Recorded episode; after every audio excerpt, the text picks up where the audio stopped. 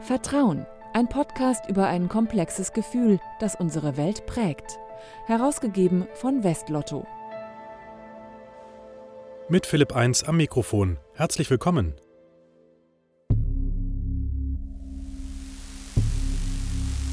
Können Sie mir erklären, was Chemtrails sind und was die auslösen? Ähm, ja, ich denke schon.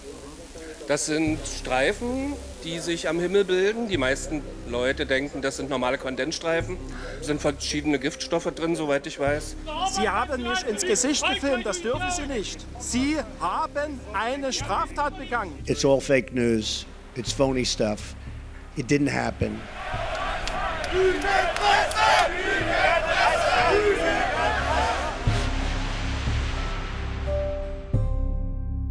Glauben Sie an Chemtrails? Vermutlich nicht. Einige Menschen aber schon. Wenn man sie fragt, woher sie davon wissen, heißt es aus dem Internet. Über soziale Netzwerke wie Facebook oder YouTube verbreiten sich seriöse, aber auch skurrile und falsche Nachrichten. Das scheint nichts daran zu hindern, dass das Vertrauen in klassische Medien sinkt. Jeder Vierte, in Ostdeutschland sogar jeder Dritte, misstraut Zeitungen und Rundfunk. Tendenz steigend. Vertrauen im Netz spielt aber nicht nur auf Nachrichtenseiten eine Rolle, sondern auch, wenn Menschen sich kennenlernen, zum Beispiel auf Singlebörsen. Nicht selten stößt man dort auf erfundene Profile mit geschönten Bildern. Dennoch, die Branche boomt. Wie kommen vertrauensvolle Beziehungen im Netz zustande? Damit beschäftigen sich Forscher eines interdisziplinären Graduiertenkollegs an der Universität Münster. Sprecher des Kollegs ist der Kommunikationswissenschaftler Bernd Blöbaum. Von ihm will ich mehr erfahren und treffe ihn für ein Gespräch in seiner Heimatstadt Bielefeld. Schönen guten Tag, Herr Professor Blöbaum. Guten Tag. Herr Blöbaum, wann haben Sie zuletzt auf Facebook kommentiert oder getwittert? Daran muss ich mich gar nicht lange erinnern, weil ich gar nicht bei Facebook bin.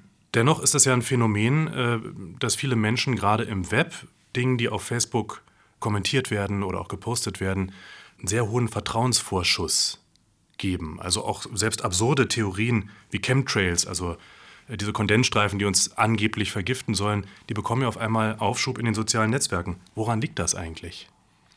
Also erstmal äh, sind natürlich mittlerweile sehr viele Menschen an soziale Netzwerke angeschlossen und insofern verbreiten sich solche Verschwörungstheorien oder absurde Inhalte auch viel schneller, als das vorher bei den traditionellen Medien der Fall war.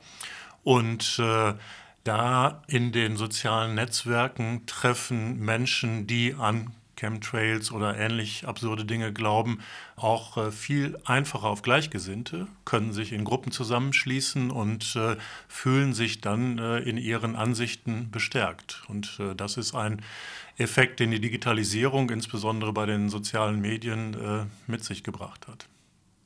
Verlieren wir denn den Bezug zur Realität, wenn wir uns nur noch mit virtuellen Freunden in der digitalen Welt umgeben? Wenn das äh, so wäre, dass wir uns nur noch in äh, digitalen Umgebungen aufhalten, dann könnte man äh, schon denken, dass man Bezug zu einer realen Welt verliert, aber das kommt ja eigentlich nicht vor. Also die meisten Menschen leben ja noch in einer realen Welt, wo sie auch face-to-face -face kommunizieren, wo sie auch persönliche Freundschaften pflegen und nicht nur alles über das Internet abwickeln. Das heißt also, da, wo es eigentlich kritisch wird, wie Sie auch gerade sagten, das ist eine sehr kleine Gruppe, die eben sich wirklich verliert in solchen Netzwerken und die anderen nutzen das einfach nur als Kommunikationsmittel? Ich würde nicht sagen, dass äh, diese Gruppe sich in den äh, Netzwerken verliert, sondern sie sammeln sich in den Netzwerken und sie finden in den Netzwerken ein ideales äh, Forum, auch eine ideale äh, Resonanzfläche, auf dem sie diese äh, Theorien, äh, diese abseitigen Vorstellungen kommunizieren können und wo sie dann auch auf Gleichgesinnte treffen. Aber das ist aus meiner Sicht nur eine sehr kleine Gruppe. Es gibt aber trotzdem das Phänomen, dass sich auch Freundschaften nur über soziale Netzwerke bilden, wie zum Beispiel Facebook. Was ist denn der Unterschied zwischen echten Freundschaften und virtuellen Freundschaften? Ich äh, denke, dass über soziale Netzwerke die Anbahnung von Freundschaften äh, per se nicht schlechter ist als äh, im persönlichen Bereich.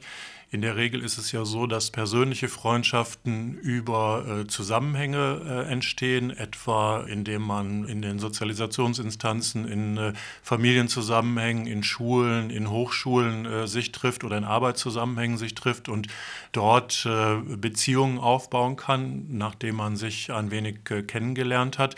In sozialen Netzwerken muss man auf andere Indikatoren vertrauen, wenn man den Gegenüber oder den Partner dort nicht äh, persönlich kennenlernen kann.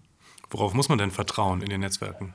Zunächst mal muss man darauf vertrauen, dass authentisch kommuniziert wird, also dass das, was dargestellt wird, auch äh, wahr ist und zutreffend ist. Äh, wir wissen ja aus der Forschung, dass es etwa in äh, Partnerschaftsbörsen gelegentlich, äh, und das ist gar nicht so selten, vorkommt, dass man äh, etwa seine Körpermaße optimiert und äh, seine Hobbys auch etwas besser darstellt oder versucht, in ein besseres Licht zu rücken, als das real der Fall ist, um sich attraktiver zu machen. Und das ist in sozialen Medien möglich und das wäre in einer Situation, in der man sich gegenübersetzt, natürlich nicht möglich. Das ist ein gutes Beispiel. Ich habe auch das Gefühl, dass auf Partnerbörsen gerade das Misstrauen langsam überwiegt und die Leute sagen, naja, ich weiß ja gar nicht, mit wem ich es da zu tun habe.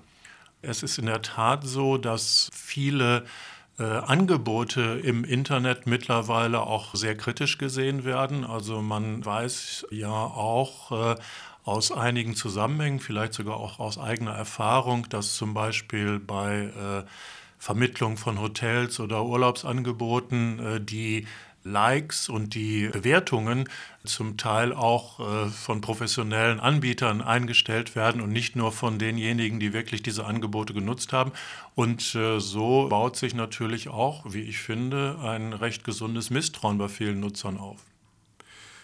Ich habe gelesen auf der Seite Ihres graduierten Kollegs, dass es Faktoren gibt, wie zum Beispiel Transparenz, Reputation, äh, die einen Menschen vertrauenswürdig machen.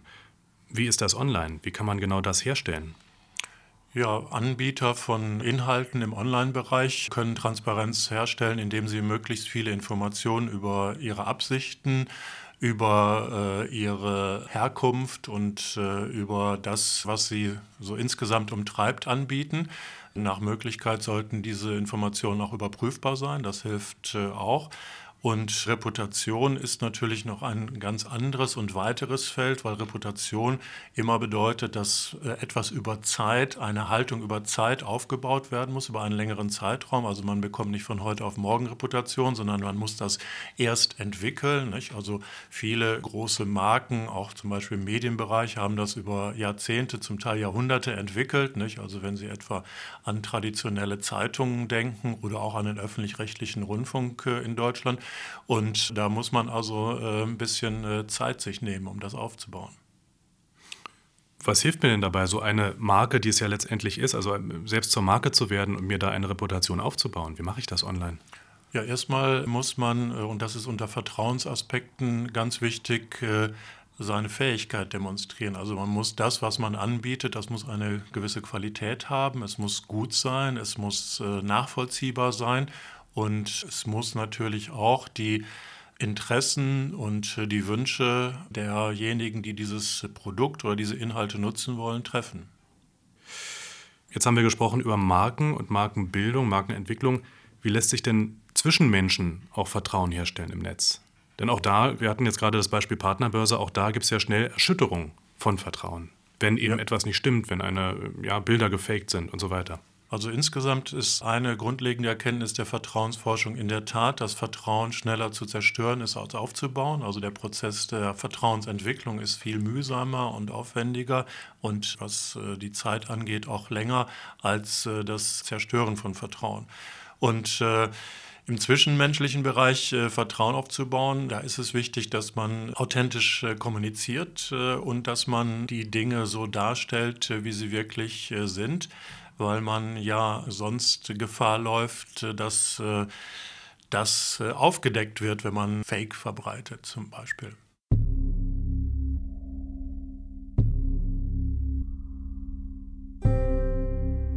Authentisch kommunizieren und sich Zeit nehmen, um eine solide Marke aufzubauen. Dann klappt es auch mit dem Vertrauen im Internet, meint zumindest der Kommunikationswissenschaftler Bernd Blöbaum. Im Graduiertenkolleg Vertrauen und Kommunikation in einer digitalisierten Welt der Uni Münster hat er sich auf das Thema Vertrauen im Journalismus spezialisiert. Blöbaum glaubt, damit dessen Zukunft gesichert ist, müssen die Medien auf Veränderungen eingehen. Zunächst mal äh, gehören die Medien und gehört der Journalismus äh, ja zu den gesellschaftlichen Institutionen in unserem Land, auch in anderen Ländern natürlich, und äh, ist insofern auch abhängig wie die Regierung, wie die Politik, wie die Wirtschaft davon, dass äh, genügend Menschen in unserer Gesellschaft den Medien äh, ein gewisses Maß an Vertrauen gegenüberbringen, was sich zum Beispiel darin zeigt, dass sie diese Medien regelmäßig nutzen. Medien haben insofern eine Sonderrolle in diesem ganzen Vertrauensprozess, als sie ja auch äh, dafür zuständig sind, wenn man das genau nimmt, das Vertrauen in andere Gesellschaftsinstitutionen zumindest in Frage zu stellen. Medien sollen ja Missstände aufdecken. Es gibt äh, eine auch rechtlich abgesicherte Kritik- und Kontrollfunktion der Medien. Und äh, wenn sie diese Kritik und Kontrolle gut ausüben, dann bedeutet das ja auch, dass sie Skandale aufdecken, dass sie auf Missstände hinweisen. Und das ist dann wiederum geeignet, etwa das Vertrauen in Wirtschaftsunternehmen oder in äh, politische Organisationen äh, anzukratzen. Also das ist so eine gewisse paradoxe Situation, in der die Medien sind. Ihnen wird vertraut aufgrund ihrer Fähigkeit, Misstrauen in anderen gesellschaftlichen Bereichen zu sehen.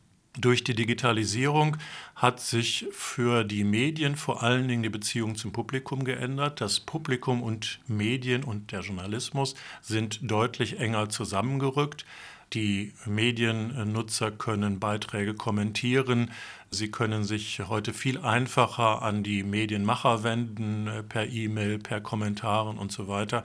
Und äh, die äh, Medien auf der anderen Seite wissen auch durch die Digitalisierung heute viel mehr über das Publikum, über die Wünsche des Publikums, über die Interessen des Publikums und so weiter und äh, müssen darauf auch heute anders reagieren, als das äh, vorher der Fall war. Nun sagen Sie, das Vertrauen in Medien zeigt sich darin, dass sie eben genutzt werden und gekauft werden. Die Auflagen sinken aber und auch die Verbreitung von klassischen Medienmarken sinkt. Wie kommt es, dass einzelne Politiker zum Beispiel ganze gestandene Medienmarken als Fake News kritisieren können und dafür auch noch Vertrauen bekommen. Es ist schon äh, so, dass man im Bereich äh, des Populismus, der sich ja dadurch auszeichnet, dass er auch äh, sagen, einen Gegensatz zwischen dem Volk auf der einen Seite und dem Establishment auf der anderen Seite äh, versucht äh, zu inszenieren, dass dort von aus der Reihe populistischer Strömungen und Parteien Medien sehr hart angegangen werden. Der Lügenpressevorwurf in Deutschland ist ja sehr prominent. Pinocchio-Presse und äh, ähnliche Vokabeln werden da benutzt. Und äh, das ist Teil einer Strategie, die sich eigentlich gegen das politische Establishment richtet. Und da werden die Medien gewissermaßen äh, in einen Topf geworfen mit der politischen und wirtschaftlichen Elite.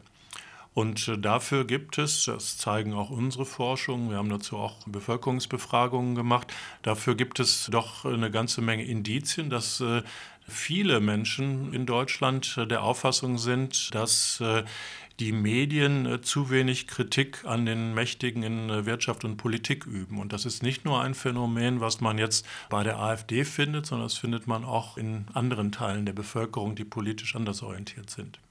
Was wäre Ihr Vorschlag, damit die Medien wieder mehr Vertrauen aufbauen? Medien haben in den vergangenen Jahren zahlreiche Aktivitäten entfaltet, um äh, die Beziehung zum Publikum und damit das Vertrauen des Publikums äh, wieder zu gewinnen. Dazu zählt zum Beispiel, dass sie sehr viel transparenter sind und viel mehr darstellen, was sie machen, warum sie Nachrichten auswählen, warum sie auch etwas nicht äh, berichten.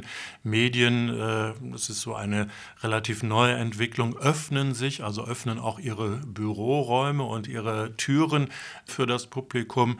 Äh, die Zeit äh, bietet äh, ein Angebot an Freunde der Zeit, der Spiegel oder Spiegel Online rufen Leser auf, Themen zu nennen, die interessant sind. Und so öffnen sich Medien gegenüber dem Publikum. Und auf diesem Wege, denke ich, wird die Beziehung auch wieder deutlich vertrauensvoller, als es vielleicht vorher der Fall war. Herr Blöbaum, vielen Dank für das Gespräch. Ich danke Ihnen. Offene Türen für mehr Vertrauen der Kommunikationswissenschaftler Bernd Blöbaum über unser Medienverhalten im Netz. Das war der Vertrauen-Podcast. Bis zum nächsten Mal, sagt Philipp 1.